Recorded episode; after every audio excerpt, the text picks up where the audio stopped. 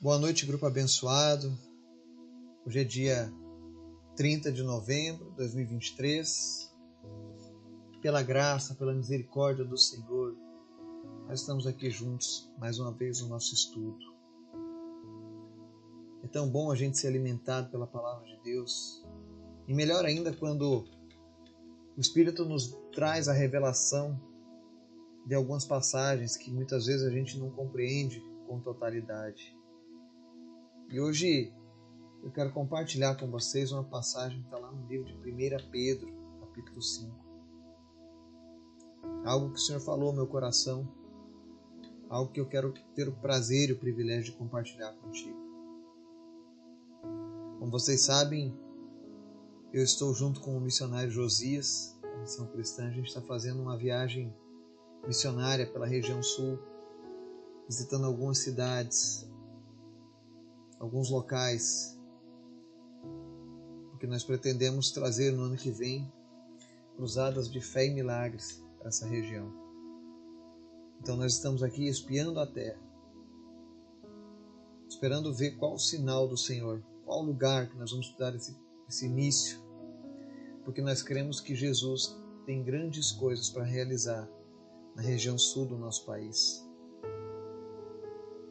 E por mais cansativo que seja essa, esse período de estradas, reuniões, nós temos visto a mão de Deus cuidando de nós. E temos visto que Deus tem pressa em transformar a realidade desse estado. Então quero pedir para você que nos acompanha, que nos ouve, que você esteja orando pela minha vida, pela vida do missionário Josias e pelas nossas famílias que ficam, para que nós possamos fazer essa obra missionária. Nós cremos que Deus está no controle de todas as coisas, mas nós precisamos das suas orações. Quanto mais orações pelas nossas vidas, melhor. A oração de um justo pode muito em seus efeitos. Peço também que você Separe um tempo do seu dia, se torne um guerreiro, uma guerreira de oração, orando pelas nossas, pela nossa lista de orações, pelos nossos pedidos, pelas famílias deste grupo, pelas pessoas que nos ouvem pela internet. Eu recebi uma notificação do Spotify que esse ano 11 nações novas passaram a ouvir esses estudos, pessoas da língua portuguesa e eu creio que Deus tem muito mais a fazer através das nossas vidas. Mas sem Ele nós nada podemos fazer. Então esteja orando. Comece a desenvolver uma vida de oração, de devocional diário, de leitura da palavra de Deus. Não fique apenas nesse estudo. Esse estudo é uma bênção, eu sei disso. Mas comece a buscar a Deus ainda mais. Nós não temos mais tempo a perder. O tempo está passando. Jesus está voltando muito em breve. Olhem os sinais. Nós não temos mais tempo a perder. Nada é mais importante do que a salvação dessa geração. Por isso eu quero te convidar para você estar orando comigo agora, colocando a sua fé em Jesus, colocando a tua expectativa nele, porque ele é quem fala conosco. Eu tenho certeza que Jesus vai falar contigo, assim como ele tem falado comigo todos os dias. Vamos orar? Obrigado, Pai. Obrigado por mais um dia. Se nós estamos nesse momento te buscando juntos, é porque a tua graça e a tua misericórdia nos permitiram estar com vida. Obrigado pelas tuas promessas, Jesus por essa linda carta de amor que tu deixaste para nós, meros mortais, pecadores, que não éramos dignos do teu amor, mas ainda assim o Senhor decidiu nos amar. Obrigado, Jesus. Nós te convidamos nessa noite, Senhor Jesus, a se fazer presente cada vez mais nas nossas vidas. Não há motivo de viver sem a tua presença. Nós cremos, Senhor Jesus, que tu és o Deus Todo-Poderoso que morreu e ressuscitou ao terceiro dia. E está à direita do Pai intercedendo por nós. Mas nós queremos te ouvir, nós queremos te sentir. Por isso, Senhor, visita as pessoas que estão orando agora. E de acordo com a medida da fé de cada um, toca, Deus, na vida dessa pessoa. Que ela possa ouvir a tua resposta, que ela possa ouvir a tua voz, que ela possa sentir a batida do teu coração, Pai. Senhor Jesus, tu és tão maravilhoso. Eu te apresento os enfermos. Em especial, eu te apresento a vida da Rose Itacarambi. Senhor, eu creio nos teus milagres. Eu sei que o Senhor já começou a mover sobrenatural na vida dela. Portanto, Deus, eu oro para que todos os exames que ela venha fazer deem negativos para o câncer. Mas que ela seja, meu Deus, completamente curada e sarada pelo Senhor. Que seja, Deus, um testemunho para essa geração de que tu és o Deus que opera os milagres. Visita a vida dessa tua filha. E, Senhor, tira todo o empecilho, tira tudo aquilo que não vem do Senhor na vida, no coração e na mente dela agora que ela possa experimentar a tua paz, mesmo em meio às lutas, mesmo em meio ao sofrimento. Que ela experimente a tua presença, Senhor, a tua redenção, Jesus. Visita também a Cecília.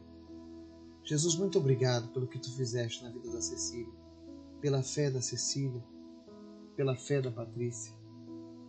Obrigado, Jesus, porque o Senhor tem sustentado elas de pé. Mas eu te peço, Espírito Santo, toca na vida da Cecília nesse momento, Pai. Cura ela, Jesus, por completo.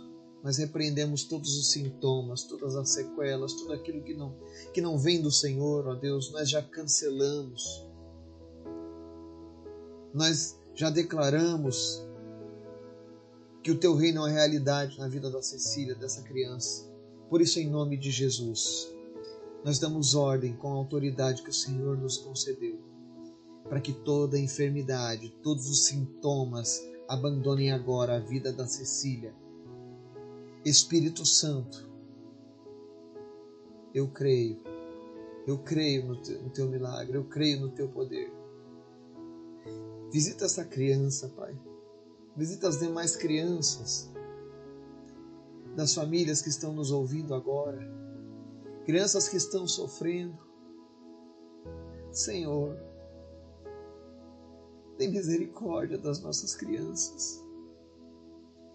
Tem misericórdia das nossas crianças. Visita eles, Pai, e cura eles, Pai. Repreende essa enfermidade, Jesus. Visita a fé dessa pessoa que está orando comigo agora, Pai. E une, Jesus, essa fé com a minha. E faz aquilo que para nós é impossível, mas para ti não é, Jesus. Espírito Santo, tu és bem-vindo. Opera os teus sinais, opera os teus milagres. Opera, Senhor, as tuas maravilhas no nosso meio. nós rejeitamos todo espírito de incredulidade, todo espírito que lançou raiz de dúvida no coração das pessoas que estão orando agora. Tudo aquilo que veio para confundir caia por terra agora em nome de Jesus. Mas nós decretamos cura sobre a vida dessas pessoas. E não é cura gradual, porque o Senhor não é um Deus que precisa de tempo para realizar os teus milagres. Basta apenas um toque teu, Jesus. E todas essas pessoas serão curadas, Pai. Espírito Santo, faz o teu milagre. Glorifica o nome de Jesus nessa noite. Que haja uma chuva de testemunhos por onde quer que essa mensagem chegue, porque tu és poderoso, Pai e que toda honra e toda glória seja dada somente a Ti, Jesus. Visita também a região sul, Pai. Visita a cidade de Santa Rosa e nessa noite desperta, Deus, os líderes religiosos dessa cidade, os pastores, os homens de Deus. Espírito Santo, desperta o teu povo, desperta a tua noiva que está adormecida, para que ela venha viver um novo tempo na região sul do país. Guarda as nossas famílias, Senhor. Proteja-nos. Mas todavia, Deus, nos ensina, Deus, a viver a tua vontade. Espírito Santo, visita as famílias enlutadas. Visita, Senhor, a família daquele caminhoneiro do Mato Grosso. Visita a vida dele, Pai. Consola o coração deste homem, Pai. O Senhor não é um Deus que deixa as pessoas na mão. O Senhor é um Deus que visita os teus filhos. Traz conforto ao coração daquele homem, Pai, nesse momento tão difícil. Tem misericórdia, Jesus. Livra esse mundo logo dessa maldade, Senhor mas nos, nos conceda um tempo, Jesus, para salvar aqueles que ainda precisam ser alcançados. Eu sei que a tua vingança virá sobre esse mundo. Eu sei que a tua ira será derramada sobre a maldade desse mundo. Mas nos ajuda, Jesus, a resgatar pessoas antes que o Senhor venha, como disse a tua palavra. Eis-nos aqui, Senhor. Desperta, Senhor, esse desejo de semear o teu evangelho, de transformar vidas na vida de cada pessoa que nos ouve nessa noite. E fala, Pai, conosco através da tua palavra em nome de Jesus. Amém.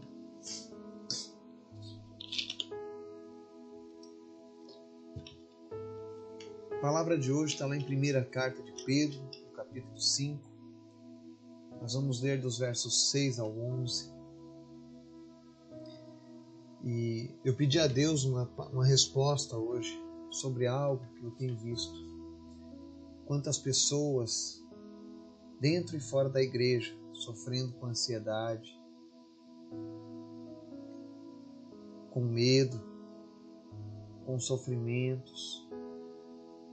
Nós vimos agora uma família que foi assassinada brutalmente lá no Mato Grosso, pessoas que serviam a Deus. E muitas pessoas levantam o questionamento: onde estava Deus? E eu espero que o Espírito Santo venha trazer essa resposta para você. Porque ele sempre responde aos seus filhos. Eu creio que ele é o Deus que está no controle de todas as coisas.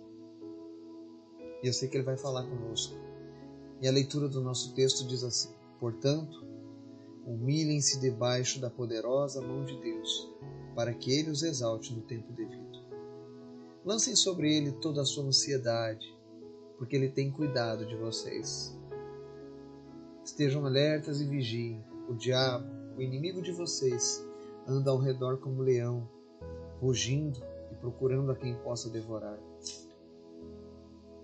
Resistam-lhe, permanecendo firmes na fé, sabendo que os irmãos que vocês têm em todo o mundo estão passando pelos mesmos sofrimentos.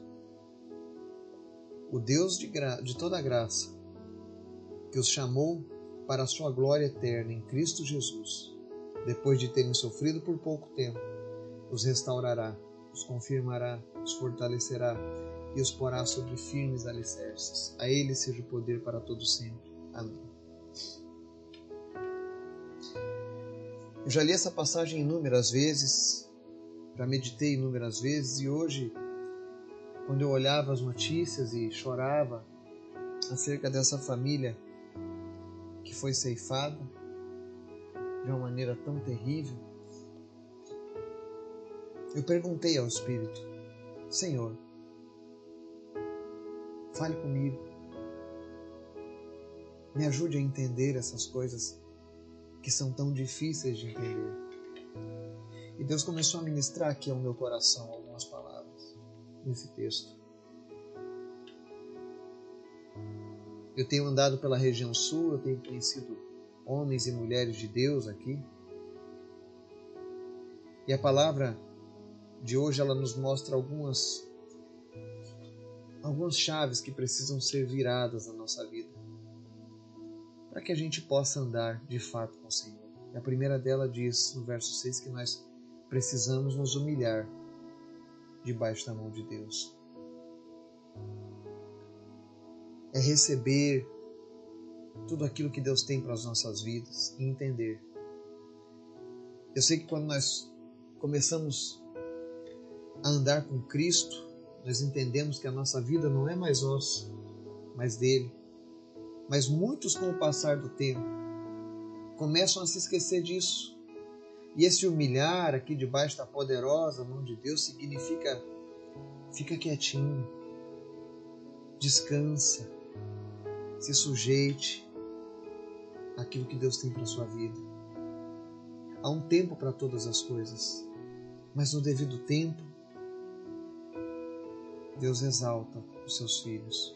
E essa exaltação não é Deus te colocar para ser maior ou melhor do que os outros, mas é Deus trazer a recompensa pela tua obediência, pela tua humildade, por andar com Ele. A segunda chave para que a gente tenha uma vida com Deus está no verso 7, ele diz assim: Lancem sobre ele toda a sua ansiedade, porque ele tem cuidado de vocês. Quantas pessoas, especialmente crianças, sofrendo de ansiedade, sejam eles dentro ou fora da igreja. Eu creio que nunca houve tantos casos de ansiedade quanto nos nossos dias. E eu trabalho com as escolas levando o evangelho, eu vejo isso sempre. Quantos adultos com ansiedade. Nós nos tornamos uma geração dependente do, da medicina. E olha, eu não estou dizendo nada contra a medicina, essa, essa, essa profissão tão nobre. Eu creio, Deus deixou os médicos, sim. Eu creio que eles fazem parte de uma missão deixada por Deus aqui nessa terra. É uma forma, é um privilégio para o médico ser um parceiro de Deus na hora de resgatar, de salvar uma pessoa, eu sei disso. Mas o problema é que essa nossa geração ela tem colocado a fé e a palavra de Deus de lado e dado mais crédito ao que, ao que a ciência diz do que ao que Deus ensina. De 99% desses casos de ansiedade não, não são resolvidos com ansiolíticos mas precisam ser resolvidos lançando sobre Deus essa ansiedade. A ansiedade é a falta de confiança no amanhã. É o medo de perder algo que gera ansiedade. Eu vejo na pandemia crianças com crises de ansiedade porque os pais estão se separando, então eles têm ansiedade, medo de ficarem sozinhos. Eu vejo jovens com medo nessa, nessa ansiedade, com medo de perderem seus pais ou pessoas que eles amam porque eles perderam alguém durante a pandemia.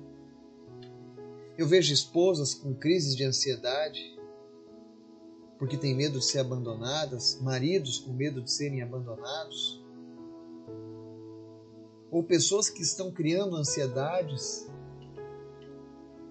por causa do aumento das más notícias, tudo isso causa ansiedade, medo do amanhã. E a solução para isso, e talvez você que tem ansiedade diga assim: você está brincando, Eduardo, mas não é. A solução é simples. A palavra diz: lance sobre ele toda a sua ansiedade. Deus não está dizendo: corra para o médico e tome um ansiolítico. Não existia ansiolítico nos tempos de Jesus. Não existia ansiolítico nos tempos primitivos. Na Idade Média. Não era comum. Mas havia um tempo em que as pessoas contavam apenas com Deus. E entenda, é necessário que aquele que se aproxima dele acredite nele e que ele é galardoador daqueles que o buscam. Sem fé é impossível agradar a Deus. Eu preciso acreditar que ele existe. Eu preciso acreditar que a palavra dele é real e verdadeira. E a palavra dele diz: lance sobre ele a sua ansiedade. O que é que causa ansiedade no seu coração? Porque tudo tem um gatilho. Tem pessoas aqui que estão nos ouvindo agora. E a tua ansiedade existe desde o momento em que você perdeu teu pai. A tua ansiedade é causada porque você tem medo de falhar, de faltar. E aí você se pergunta como ficarão aqueles a quem eu recebi a missão de cuidar. Quantas pessoas estão assim? O Espírito Santo fala ao meu coração.